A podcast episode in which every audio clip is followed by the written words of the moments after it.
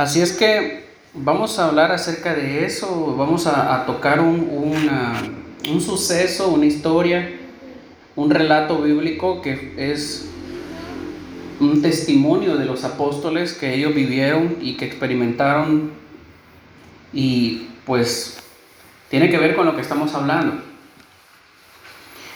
Uno de los grandes deseos del Señor es que todos sean salvos, toda la humanidad sea salva, los hombres, las mujeres sean salvas y que ellos vengan al conocimiento de la verdad. Pablo se lo dijo a Tito en una de sus cartas. Y de igual manera Él quiere transmitir, nuestro Dios quiere transmitir ese deseo hacia nosotros. A nosotros, los creyentes, los que ahora ya seguimos a Jesús.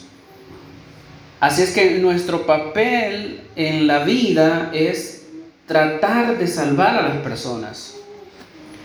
No lo vamos a hacer nosotros. Quien hace la salvación o quien ofrece la salvación es Cristo Jesús. Nosotros no, en ninguna manera tenemos el poder para salvar a las personas, pero tampoco tenemos el poder de condenar a estas personas. Ya la Biblia ha determinado que va a haber un día, un juicio, y que el único que tiene el papel para condenar o para este, emitir un, un dictamen es el Señor. Él vendrá por segunda vez y Él será nuestro juez. ¿Qué quiero decir con esto? Pues que debemos, debemos alertar nuestros sentidos para salvar o para hacer que el deseo del Señor se cumpla. Y nosotros debemos estar interesados no solamente en los de afuera, sino que también en los de adentro, los que ya están siguiendo al Señor. Hace mucho eh, días, meses incluso, yo leía acerca del apóstol Pablo, de cómo él se convirtió y de lo que probablemente fue difícil para él acercarse a los hermanos. Porque si ustedes recuerdan a Pablo antes de su conversión, conocido como Saulo, él era un perseguidor de la iglesia. Él asolaba a la iglesia. Él era un hombre conocido por la iglesia, conocido eh, en el, en el judaísmo por alguien que se caracterizaba por, por eso, por perseguir a los cristianos. Él mismo testifica y él dice, yo perseguía a los cristianos. Yo perseguía a la iglesia. Pues cuando Pablo se convierte, para él fue difícil acercarse a los hermanos. Finalmente, cuando él quiere acercarse a los hermanos, es una historia muy bonita, pero en ese proceso de acercarse a los hermanos es algo difícil porque los creyentes saben quién es él. Y podrían a lo mejor estar desconfiando de que él ahora sea cristiano, como un perseguidor recio de la iglesia ahora viene y se convierte al cristianismo y ahora es nuestro hermano. Para los creyentes de aquel entonces, ver al, apóstol Pablo, ver a Saulo ahora convertido al cristianismo era algo difícil. Un cristiano de aquel entonces no, no hubiese querido acercarse tan fácilmente al apóstol Pablo, porque ya conocían quién era. En ese proceso aparece una persona muy importante, y es Bernabé. ¿Alguien conoce qué significa Bernabé? La misma Biblia lo dice. Bernabé, el concepto de su nombre es hijo de consolación. Bernabé era alguien que consolaba. Era alguien que tenía la capacidad de acercarse a las personas y no juzgarlas por lo que probablemente habían sido. Bernabé era capaz de aceptar a Saulo como un creyente porque para él el amor era algo importante. Al menos Pablo en su enseñanza lo dice. El amor, dice, lo, todo lo cree, todo lo espera. ¿Verdad? Entonces, Bernabé pudo hacer un puente entre los creyentes y Pablo, porque él como hijo de consolación tuvo la capacidad de acercarse a Saulo y de hacer que este Saulo fuera recibido por los hermanos, por ese carácter de, Bernabé. Es una buena, buena historia la, la, de la conversión de Pablo y el proceso en el que él se llegó hacia los hermanos. Hay una película que destaca una historia de la vida real. Es una película conocida como Hasta el último hombre. No sé si ustedes ya han tenido la oportunidad de ver esa película. Es sobre la historia de un hombre creyente de un grupo conocido como los adventistas del séptimo día. Para en aquel entonces, para el tiempo de la Segunda Guerra Mundial, se buscaron personas para que ellos fueran a, pelear, a batallar, y este joven, conocido como Desmond, decidió ir a la guerra. Y para no cansarles en la película, este joven estuvo en medio del campo de la batalla y jamás usó un rifle, jamás usó una pistola. Y es un, es un hecho real. Fue burlado, se burlaron de él, lo llevaron a un juicio, un juicio del cual su papá intervino y lo, logró salir a salvo y lo aceptaron como tal, lo aceptaron como alguien que podía estar en medio de la guerra, él era un paramédico. Y en una de, de las batallas que ellos tienen, este hombre salvó a más de 75 personas.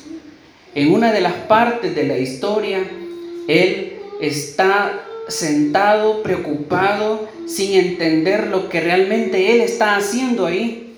En la película él dice, ¿qué quieres que yo haga? ¿Qué, ¿Por qué yo estoy aquí? En ese proceso él escucha a un hombre gritar que dice, ayuda. Y este joven Desmond sale corriendo a ayudar y ayuda a cuantos soldados encuentre aún con vida. Y en ese proceso de las bombas cayendo, las balas cayendo, Desmond salva a más de 75 hombres sin usar un solo rifle. Al final de la película, el verdadero Desmond explica y dice, que en ese momento él solamente pedía en oración a Dios salvar a uno más. Salvar a uno más. Uno más, Señor. Y eso le dio a él el aliento para seguir peleando en la batalla y salvar a sus compañeros. Hermanos, nosotros somos personas que estamos en una batalla espiritual y somos hermanos, somos soldados los unos de los otros. Y no cabe en nosotros el atacarnos de ninguna manera, sino de echarnos el hombro y seguir caminando y dar los pasos correctos para seguir avanzando en esta batalla. Ese es nuestro, nuestro camino, nuestro proceder en esta historia. Para esto, Jesús utilizó una serie de mensajes, una serie de sermones, y esos sermones se conocen como el Sermón del Monte, de lo cual muchos de nosotros ya conocemos, el hermano Salvador habló un poco de eso en la mañana, y quiero que me acompañen al capítulo 7, vamos al capítulo 7, de hecho anduvo cerca el hermano. Mateo capítulo 7.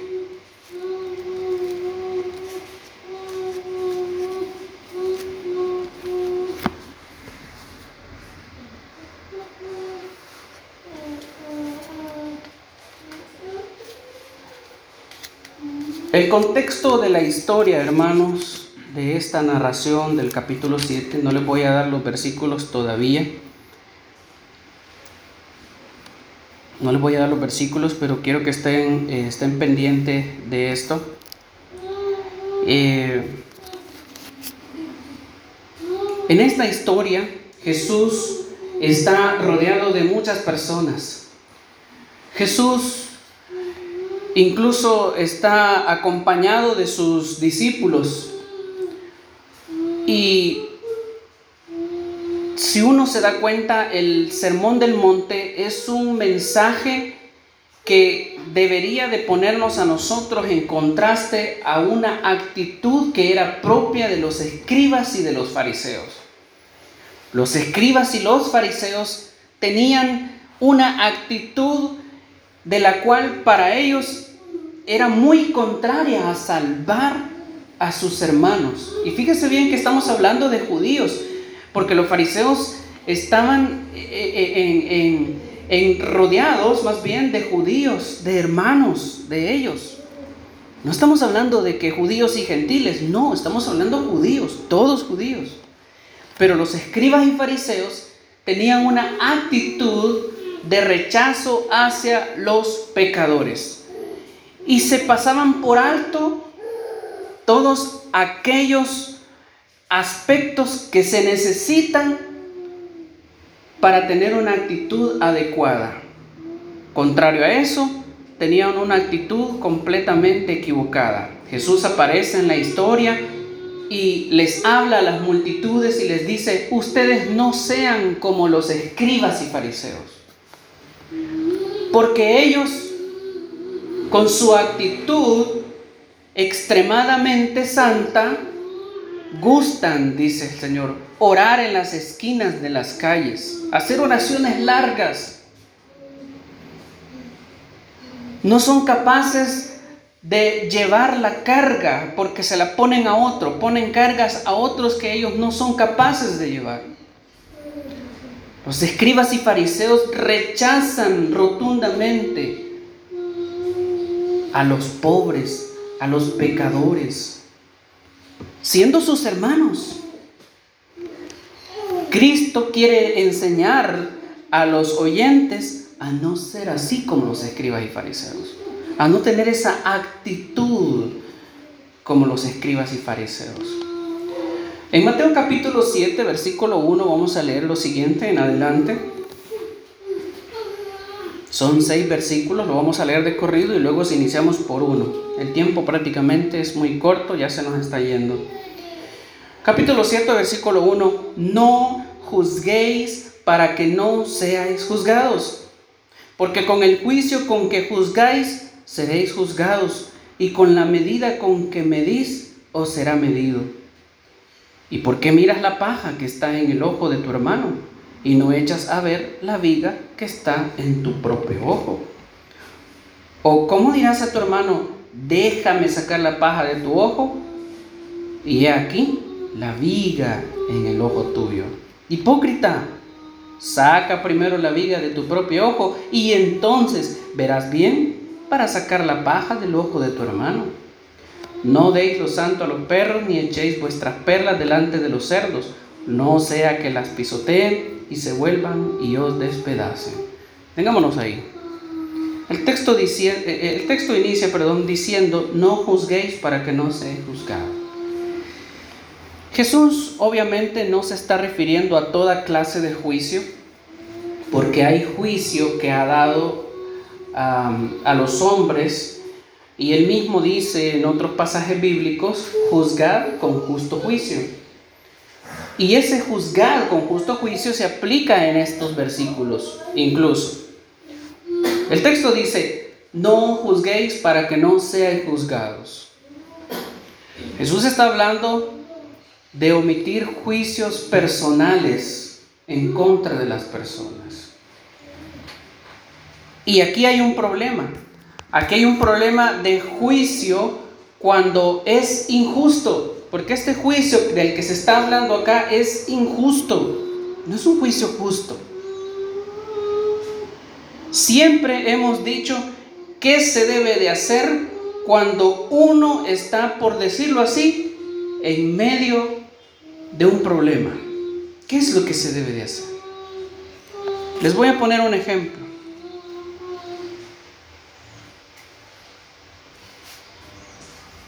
Aquí está un hermano, aquí está otro hermano y aquí está otro hermano. Voy a poner este ejemplo, voy a graficar este ejemplo y resulta que viene este hermano ¿verdad? Y le comienza a hablar de este hermano. Y le dice, mire, fíjese que fulano de tal es fornicario. Fíjese que ese hermano anda de fornicario, anda de idólatra porque ahí anda este, este, persinándose cada vez que pasa frente a un templo. Anda de idólatra. Y aquí podemos poner otras cosas. Este hermano anda haciendo tal cosa. ¿Qué es lo que debería de hacer este hermano que está oyendo estas cosas? ¿Sabe usted que cuando una persona, una, en términos generales, cuando una persona viene a otra persona para hablarle de otra persona, este que vino a hablar lo que está buscando es que alguien le, le, haga la segunda, que le acompañe la segunda. Y que ahora que somos dos, ataquemos a este de quien yo hablé. Ese es el, eso es lo que hacen las, las personas que se encargan de eso. Si no, hay, hay lugares, hay lugares eh, eh, donde incluso los hemos visto en, películas, en series, donde llega la, vecina y le habla a la otra vecina y le dice, mira, fulana de tal anda esto y haciendo esto y esto. Y ya son dos y las dos andan hablando y el chisme o, lo que sea se riega. ¿Y todo por qué? Para dañar a esta persona. No puede ser que ahora que somos creyentes, que somos hermanos, caigamos en ese juego. Y Jesús está diciendo eso. No juzguéis para que no seáis juzgados. Jesús está diciendo esto. ¿Qué es lo que debería de hacer este hermano que está oyendo estas cosas? Este hermano que está oyendo, ¿verdad? Que es el oidor, que es el receptor. Lo más apropiado es que debe de hacer es hablar con este hermano que está hablando de otro hermano y decirle, ¿y usted ya fue y habló con esa persona? ¿Usted ya arregló ese asunto con esa persona? La Biblia le manda a que, a que haga eso. La Biblia dice, si tu hermano peca contra ti, la Biblia dice, ve tú y repréndele. No dice, ve y cuéntale. No dice eso la Biblia.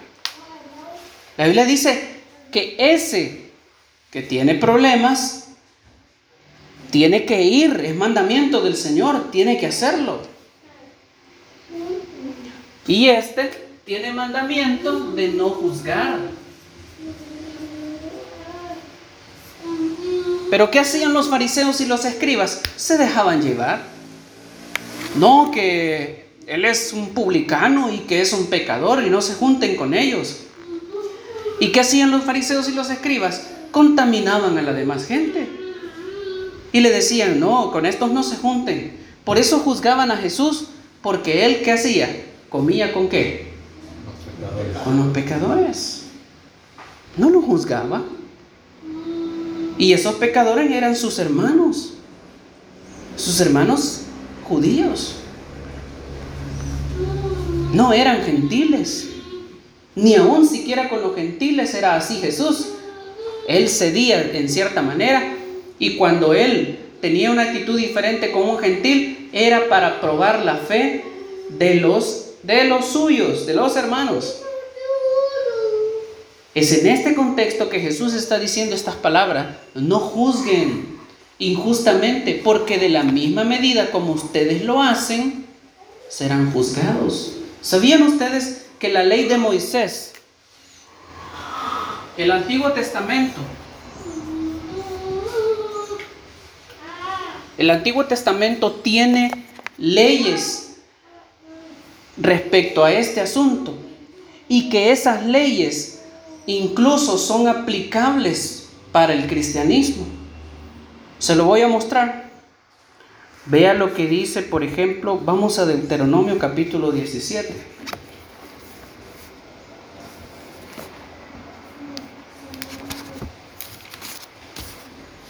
Capítulo 17 de Deuteronomio, versículo 2 al 7. ¿Cuántos lo tenemos? Ok. Deuteronomio, capítulo 17, del 2 al 7. Vamos a esperar un ratito. Lo voy a leer y usted lee conmigo. Capítulo 17, versículo 2. Dice así, cuando se halle en medio de ti, en alguna de tus ciudades que Jehová tu Dios te da, hombre o mujer que haya hecho mal ante los ojos de Jehová tu Dios, traspasando su pacto, que hubiere ido y servido a dioses ajenos y se hubiere inclinado a ellos, ya sea al sol o a la luna o a todo el ejército del cielo, lo cual yo he prohibido, y te fuere dado aviso, y después que oyeres y hubieres indagado bien, la cosa pareciera de verdad cierta, que tal abominación ha sido hecha en Israel, entonces sacarás a tus puertas al hombre o a la mujer que hubiere hecho esta mala cosa, sea hombre o mujer, y los apedrarás y así morirán. Por dicho de dos o de tres testigos, morirá el que hubiere de morir. No morirá por, por el dicho de un solo testigo. Oiga como dice. No morirá por el dicho de un solo testigo. La mano de los testigos caerá primero sobre él para matarlo y después la mano de todo el pueblo. Así quitarás el mal de en medio de ti. Ojo, estas leyes habían sido puestas para el pueblo de Israel. Jesús está en medio del pueblo de Israel bajo la ley de Moisés. Bajo la ley de Moisés. Cuando estas cuestiones se den, cuando estos asuntos se den, dice el versículo 4, vea lo que dice otra vez el versículo 4 y te fuere dado aviso, y después que oyeres, y después que hubieres indagado bien. Tengamos cuidado, hermanos, en dejarnos ir con los juicios, en juzgarnos a nosotros mismos, en juzgar a las personas. No nos dejemos llevar. La misma Biblia, el Antiguo Testamento dice, y hubieres indagado no solamente indagado, sino que indagado qué? Investigado. ¿Verdad? Indagado bien. Sí, fíjese hermano que fulano de tal anda fornicando. Ah, sí, no. Ah, pues sí. Anda fornicando. No.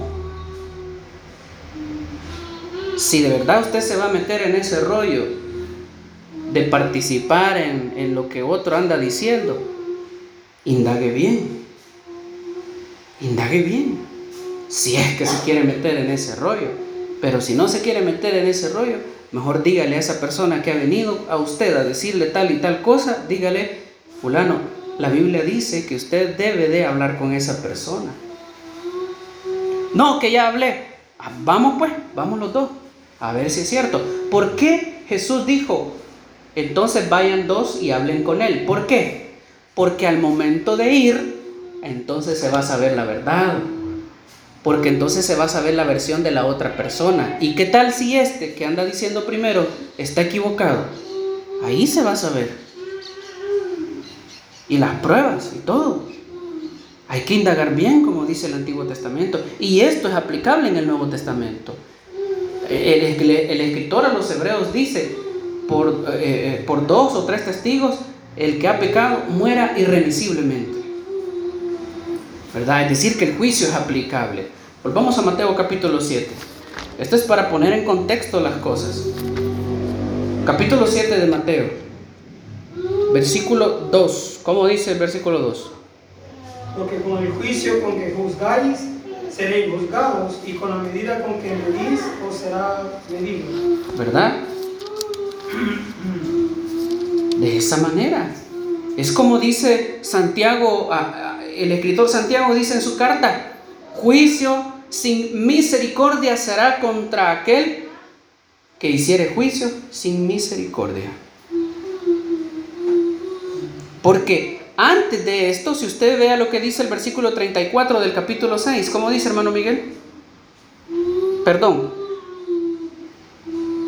No, no estoy, estoy en el texto. Es otro texto, es en Lucas, pero eh, eh, dice, habla de la misericordia. Habla de que tiene que hacer, uno, tiene que ser misericordioso a la hora de tratar con las personas. Aquí estoy en otro texto. Pero antes de esto, en el Sermón del Monte, Jesús está hablando de eso, de la misericordia. Jesús está preparando todo esto. ¿Cómo debe de ser nuestra actitud? Los fariseos y los escribas no tenían misericordia. Yo no tenía misericordia.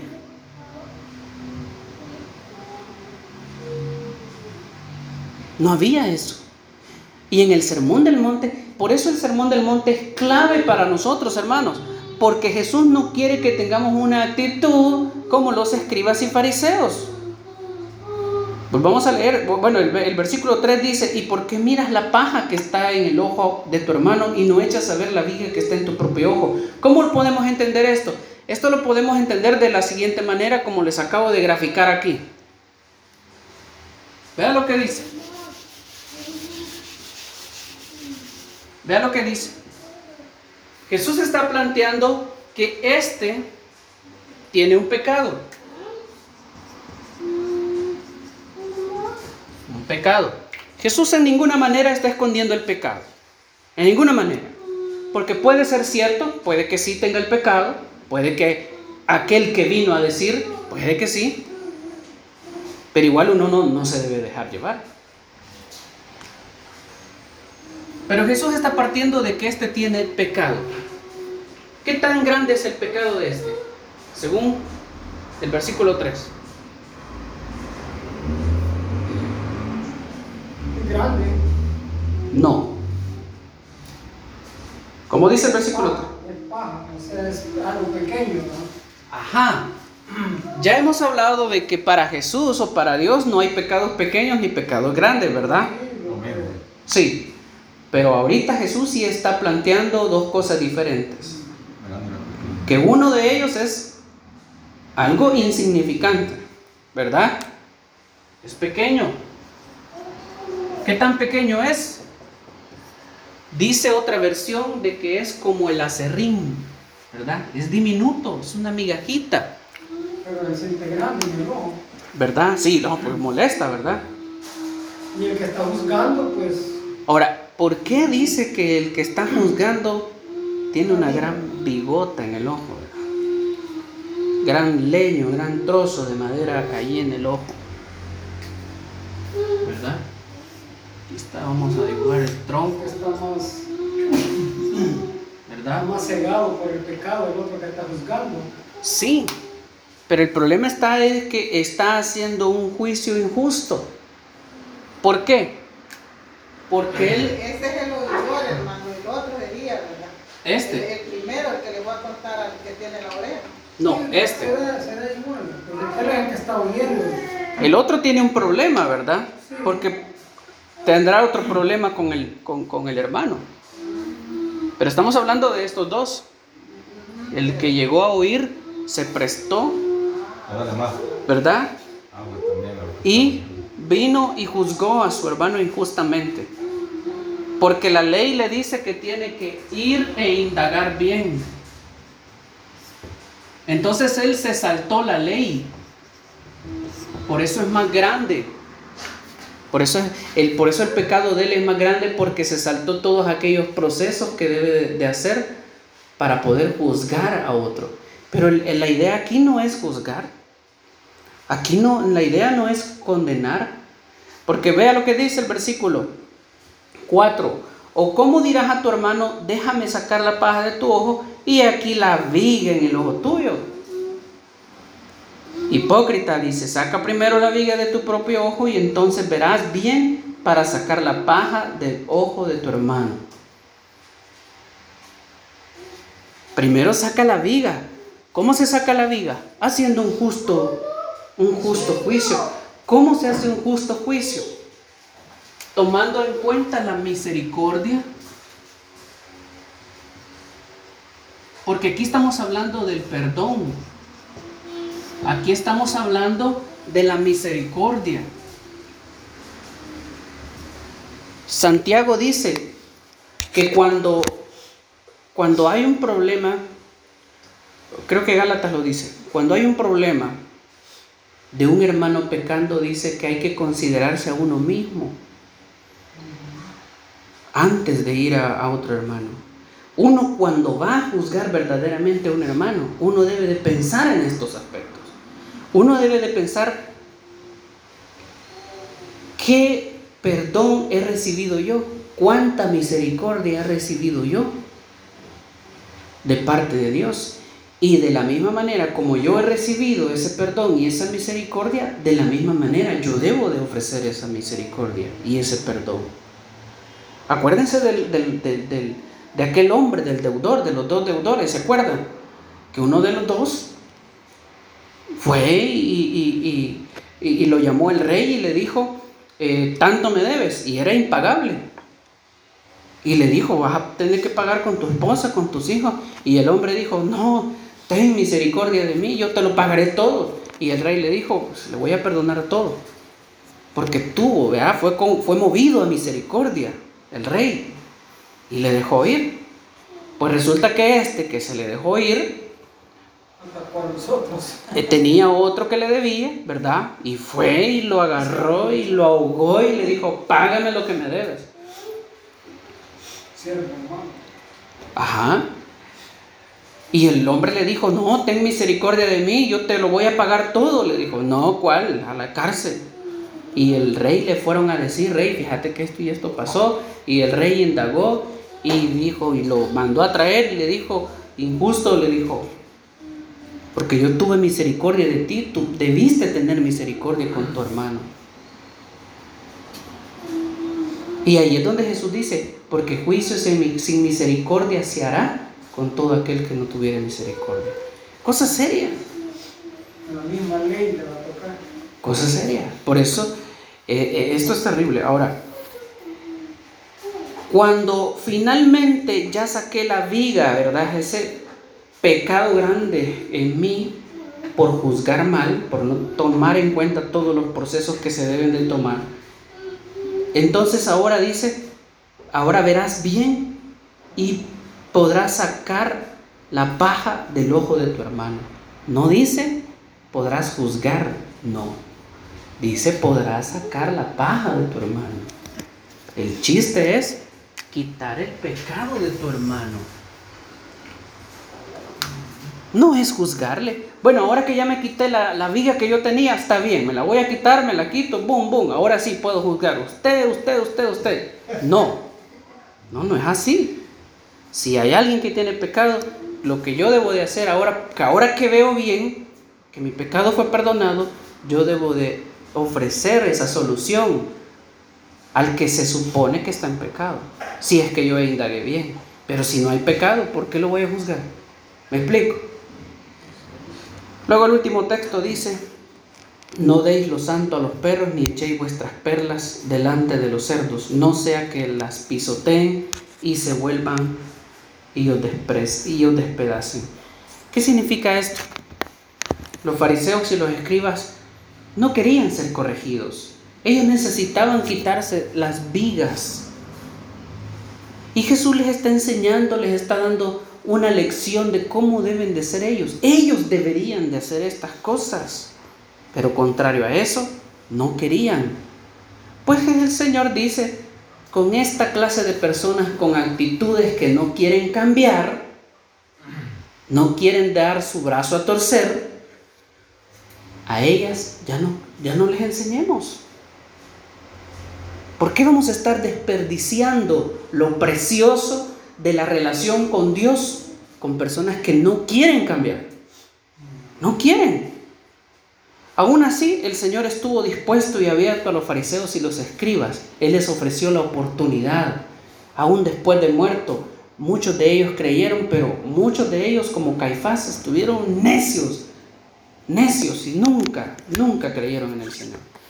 Espero que esto nos haya ayudado, hermanos, y pues que el Señor nos bendiga. ¿No?